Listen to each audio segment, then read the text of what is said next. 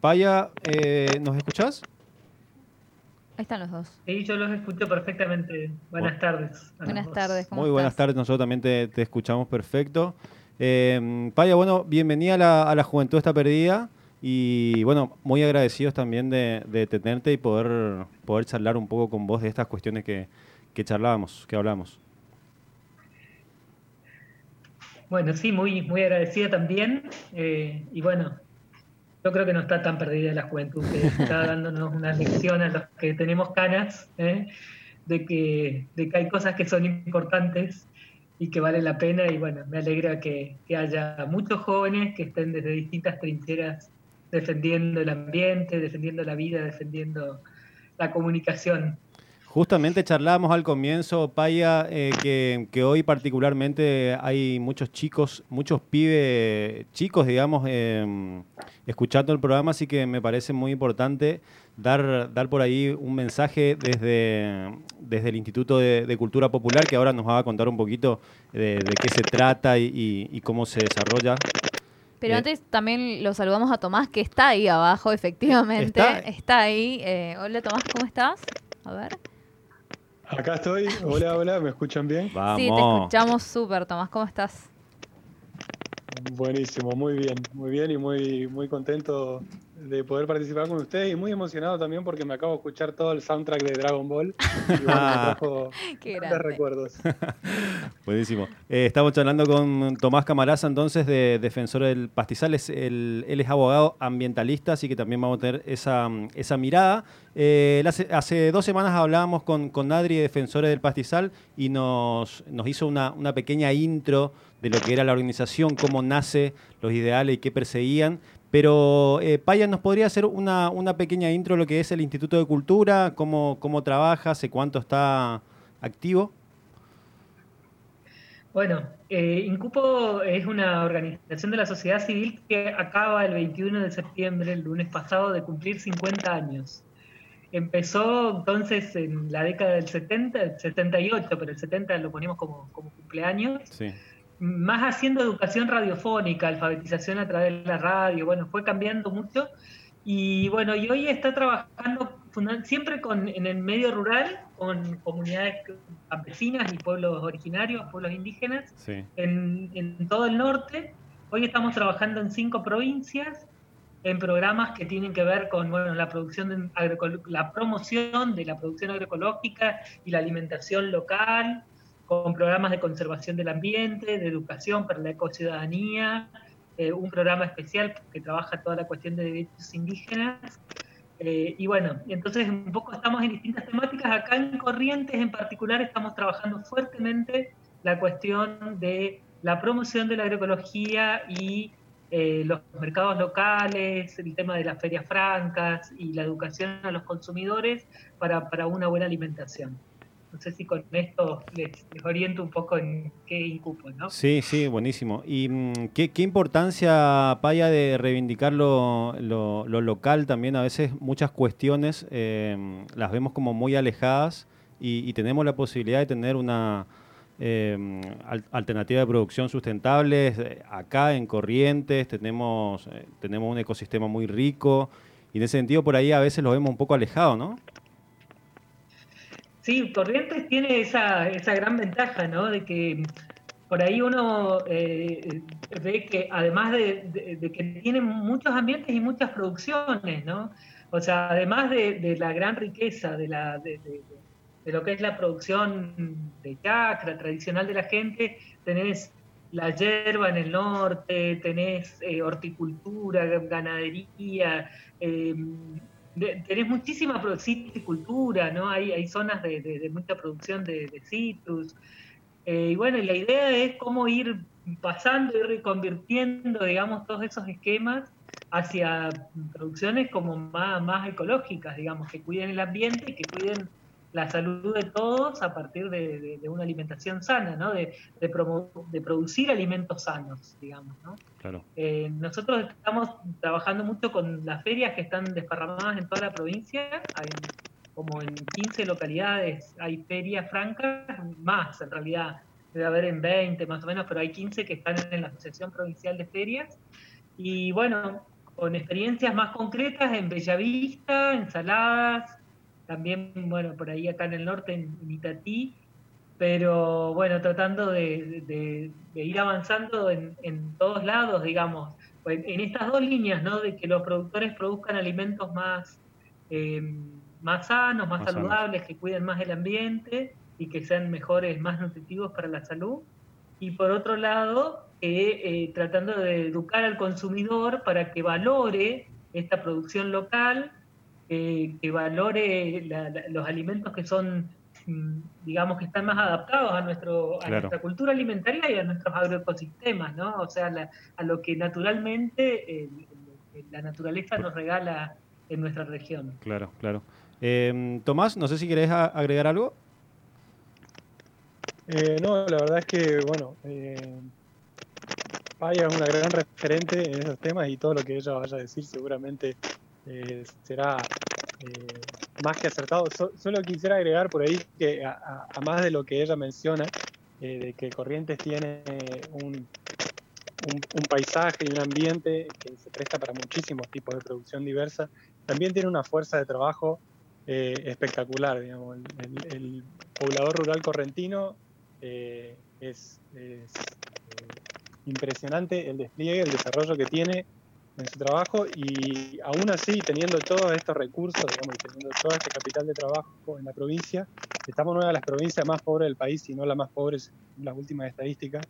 Y esto no es casual, no es para nada casual, tiene sus causas muy, muy eh, claras eh, que están a la vista de todo y tienen que ver con el modelo de explotación socioeconómica que se ha instaurado en Corrientes en las últimas décadas, y no ya siglos pero que viene en aumento y con nuevas características cada vez más alienantes, podríamos decir. Claro. Bueno, y, en, ese, y en ese contexto, digamos, las ferias por ahí también eh, surgen como, como, una alternativa muy útil para, para conectar primero a, los productores, para conectar también y darle como una especie de, de marco, digamos, eh, formal a, toda esta gente que, viene trabajando la tierra y que, y que también eh, necesita un espacio en donde, en donde comercializar, digamos. Oh, ¿Hola? Eh, sí, digamos, para nosotros fue muy importante el surgimiento de las ferias porque mm, en realidad en los 90, a fines de los 90, que es cuando surge la feria, en pleno menemismo, había todo un paquete también de medidas neoliberales que hacían que el productor que antes vendía algodón ya no le convenía producir, no sabía cómo producir y, empieza a vender lo que antes producía para su autoconsumo familiar, empieza a vender los excedentes en los pueblos. Pero entonces ahí empieza a haber un conflicto porque había dificultades en cenaza, bromatología y eso no le permitían vender. Entonces, como que con la feria se empezó a articular todo esto, como cómo ir trabajando con los municipios primeros, después también con la provincia y programas nacionales, de, facilitar la comercialización y a partir de ahí descubrir este, este vínculo que, que la verdad que es muy interesante que se da, porque cuando el productor vendía algodón, bueno, lo vendió en una fábrica, pero ahora está vendiendo un alimento para los para la, gente de, la ciudad, digamos, para la gente cercana, ¿no? Y eso genera un montón de vínculos que van haciendo también que el productor empieza a producir cosas que antes ni se le hubiera ocurrido producir, digamos, ¿no? Claro. Eh, claro, ahí se genera también un sentido de demanda del productor, porque los Claro, fortalecer esos vínculos, esos lazos entre el campo y la ciudad, entre esto, qué necesita, qué, cosas prefieren consumir la gente, y que, pero también al mismo tiempo poder dialogar, no, mira, eh, si vos querés comprar en el mercado esto, porque en esta época no se da, entonces eh, nosotros te podemos ofrecer los productos que se dan en, temporada, digamos, ¿no? En, el periodo que, corresponde a cada estación, digamos. Sí, además, eh, como que, también... perdón. si bien también hay un... ¿Cómo ven la situación ahora? Me parece que en estos últimos años hay un cierto interés por parte de la gente de consumir de ferias francas y quizá también por una cuestión de precios, de no ir al supermercado. ¿Cómo, ¿Cómo ven eso ustedes que están más en la movida? ¿Sienten que hay un buen recibimiento de parte de la gente? Eh, en lo que nos está pasando este último tiempo es que hay, hay más demanda que oferta. O sea que por distintas razones en los últimos años, eh, por ejemplo, bueno, eso es una cuestión para, para, un programa como el de ustedes, ¿no? Hay pocos jóvenes que quieren trabajar en el campo.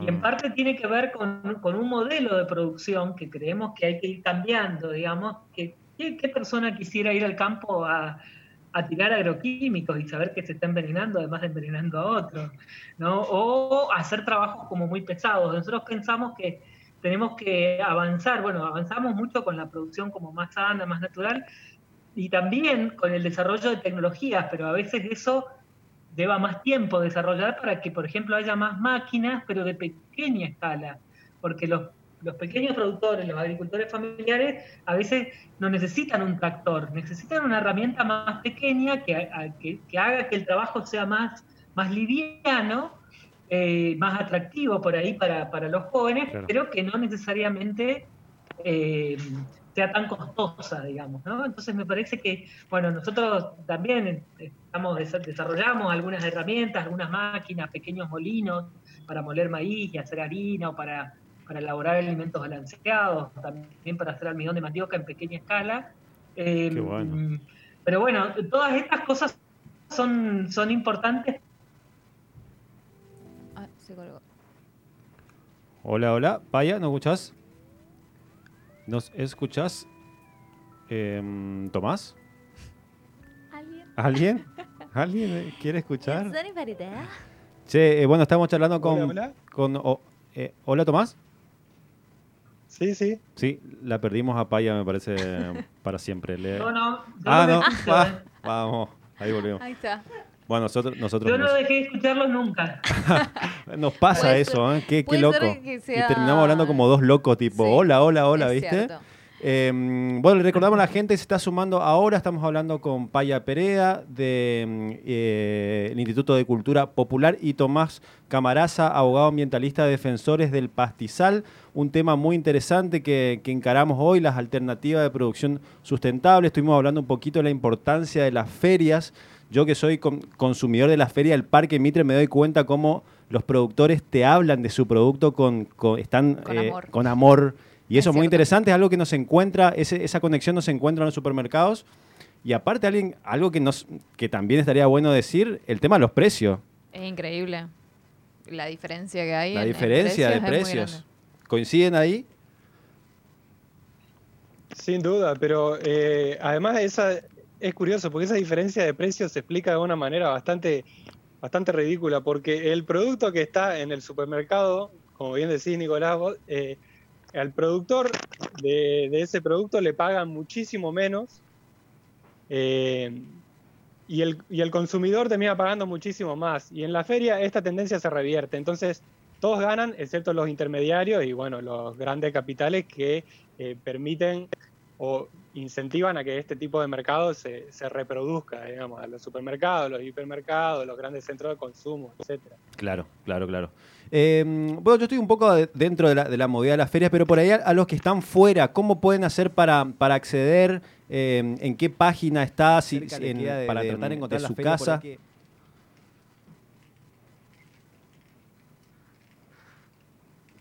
Hola. Hola, ¿te escuchan? Sí, sí, sí, ahora sí. ¿Sí? ¿Me escuchan? Ahora perfecto, te escuchamos para allá. Ajá. No, bueno. Sí. Eh, no, yo digo, hay, hay como, como eh, estamos en este momento tratando de, hacer, hay un Facebook de la, de la Asociación Provincial de Ferias Francas, creo que se llama Ferias Francas de Corrientes, si no me equivoco, eh, pero estamos tratando de, no, es fácil mantener actualizado, estamos queriendo hacer un, primero un cursito de capacitación a todos los feriantes de, de todas las de toda la provincia, para que aprendan a manejar más las redes sociales y todo esto está la página de Incupo, donde nosotros, pues, eh, la página de Facebook y bueno, la página de web también, pero en la página de Facebook tratamos de actualizar bastante información, no solo de Corrientes, sino de, todas las provincias donde trabajamos, que es también de Chaco, de Formosa y Santa Fe y Santiago del Estero.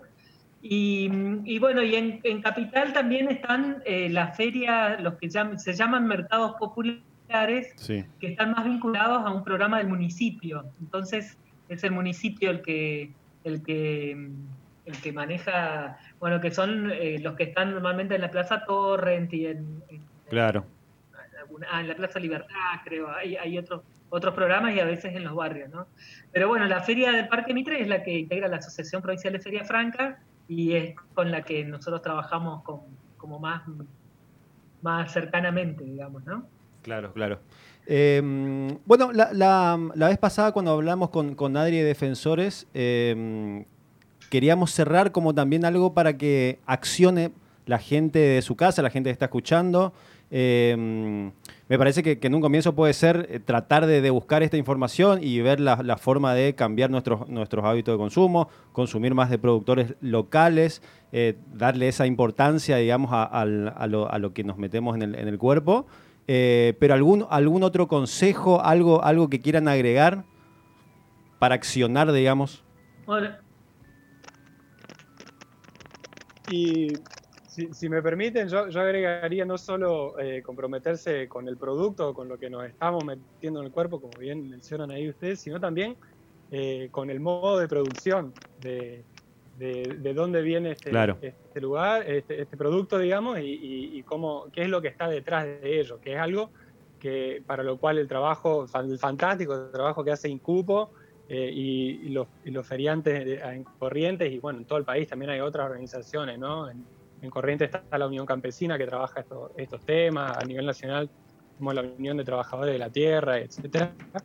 Eh, hay algunos, eh, algunos lugares donde, donde se tiene mayor impulso que otros, pero también exigir la participación y exigir, eh, y cuando hablo de participación no digo solo la participación propia, sino también estamos hablando ya de cuestiones de gobierno, de presupuesto, Fíjate que eh, mucho, muchísimo del trabajo que se hace en fomento a la agroecología, estos modos de producción que son muchísimo más amigables tanto con las personas como con el ambiente, se hacen básicamente pulmones. O sea, eh, muy poco apoyo. Eh, Vaya, esto lo debe saber, lo sabe muchísimo mejor que yo seguramente. entonces también tenemos que empezar a exigir que nuestro dinero público vaya hacia estas iniciativas, digamos. ¿no? Nosotros, ustedes conocen porque, bueno, estuvieron hablando con Adriana de Defensores. Eh, una de, nuestras, de nuestros grandes cuestionamientos a la cuestión ambiental en Corrientes son las, las plantaciones forestales, ¿no es cierto? Los monocultivos forestales. Tal cual, tal cual. Eh, y que bueno, se da todo en, un contexto eh, relacionado, pero que tiene muchísimo aporte monetario del Estado, del gobierno. Y si, aunque fuera un pequeño porcentaje de eso, se pudiera reconducir a estos tipos de, producción, la historia sería mucho más diferente. Por supuesto, hay que tocar muchos intereses concentrados para que eso suceda, y sabemos que la provincia de Corrientes no es la más amigable de tocar a los poderes concentrados, o mejor dicho, el gobierno de Corrientes más que la provincia. Eh, pero hay que empezar a exigirlo y de a poco se va, se va a ir volcando. Esto es una tendencia que es irreversible porque una vez que uno ve exactamente eh, las relaciones detrás de lo que producimos y las consecuencias de eso, ya no se puede eh, dejar de verlo, digamos. Es un clic que se hace y no se puede ir para atrás. Se, eh, activa eso. Esta es una fuerza que va, va a ir tomando cada vez mayor impulso. Claro. Sí, hay un punto eh, en el que acentuar y es que se trata también de decisión política. Podemos accionar y está muy bien que accionemos desde nuestro, desde nuestro lugar de consumidores, saber qué nos metemos, tratar de reducir por donde podamos y, y sí, también hay un movimiento en cuanto a lo político que hay que fortalecer y me parece que en ese sentido el trabajo que hacen ustedes es súper importante. Sí, sí, sí, te escuchamos, Tomás. No, e, e, es, fundamental lo que decís y, recalcar, recalcar que, es clave tomar responsabilidades sobre nuestras acciones, pero no nos comamos tampoco el cuento de la responsabilidad individual como la única salvación o la panacea de la cuestión ambiental, porque esto es prácticamente eh, lo que se pretende del otro lado, digamos, ¿no? Ah, bueno, eh, vos tenés que eh, comparar la también tenés que comprometer y, hay que eh, juntarse para para gestionar y para producir estos cambios a un nivel mucho más macro, que afecte muchísimo más allá de lo individual. Claro. Es lo que se está intentando hacer desde lugares como Incupo, desde lugares como Defensores del Pastizal y tantos otros. Bueno, como siempre, invitamos a la gente. Yo, lo que creo es que no hay que pensar. No, ¿estamos cerrando? No, sí, sí, sí, no, no, adelante, adelante. Por favor. bien? Sí, estamos sí, Estamos hermoso.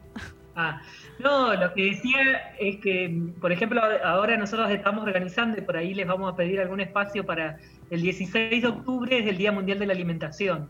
Nosotros desde hace unos años que venimos, tomamos la Semana de la Soberanía Alimentaria en esa semana y hacemos una serie de, materiales para las redes sociales, para, algunas actividades en, las ferias mismas, pero con idea de que el cambio individual impulsa acciones colectivas, porque muchas veces eh, son, eh, digamos, o sea, concretamente recuerdo hace, en el año 2007, hace bastante, pero que en la feria del Parque Mitre eh, había, había dificultades porque no los dejaban vender algunos productos de origen animal.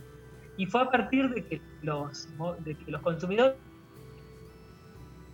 se movilizaron que bueno que pudimos establecer como otros diálogos con, el municipio, con las áreas de control de, calidad de los alimentos, de bromatología, ¿no?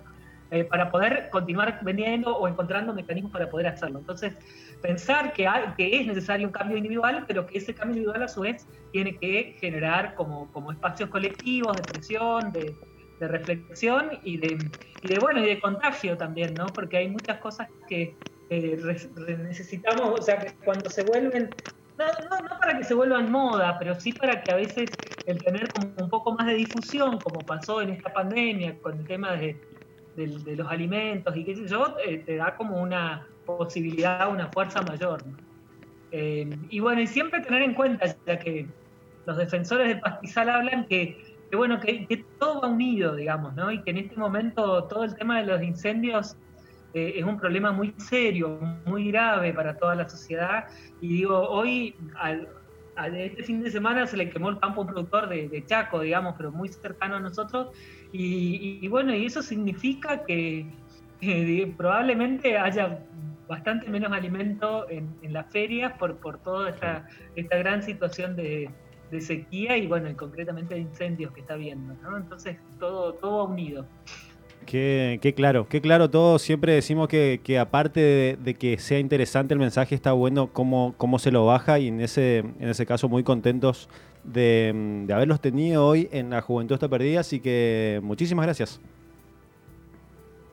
Muchas gracias a ustedes y bueno, nos encontraremos en cualquier otra oportunidad. Un abrazo a los dos y cuando quieran están súper invitados cada vez que necesiten. Muchas gracias. Listo, hasta luego. Adiós. Así charlamos entonces con Paya Perea de Incupo y Tomás Camaraza, eh, abogado ambientalista de Defensor del Pastizal. Esto va a quedar en el podcast de La Juventud está perdida. Em, escuchamos un temita y Me volvamos. parece bien.